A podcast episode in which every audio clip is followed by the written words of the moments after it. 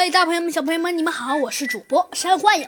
上集中呢，我们讲到了，呃，一个小偷呢被摄影师发现了，猴子警长和小鸡墩墩及时赶到，并且呢，不对，还有兔子警长，并且呢抓住了这个小偷。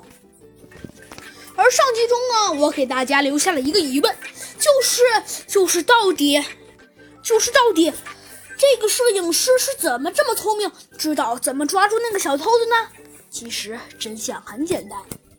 后来呢，摄影师向猴子警长说明了：“那警察先生，其实这事儿并不难，因为在那个闹钟表盘上的数字，呃，指针等涂有荧光涂料。嘿嘿，您应该知道吧？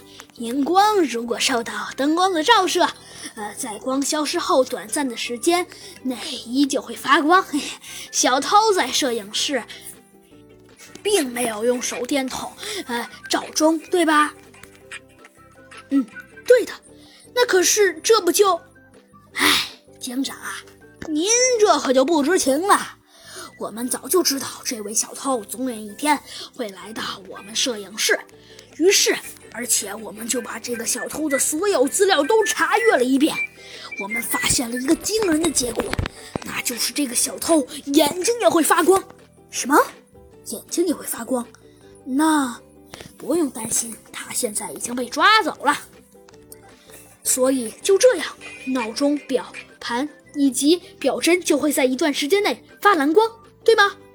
没错，警长。所以我在黑暗中就发现了闹钟有蓝光，就便知道了。哦，摄影师，您果然很聪明，这次多谢你了，才抓住了这个小偷。啊，什么呀？还得多亏多亏了您的那只小兔子，要不是它及时出手相救，我也是抓不住它的。哼，您多讲了。好了，小鸡墩墩，是猴子警长，什么吩咐？走吧，这次案件也结束了。我们，哎，哎，我们也该好好的休息一下了吧。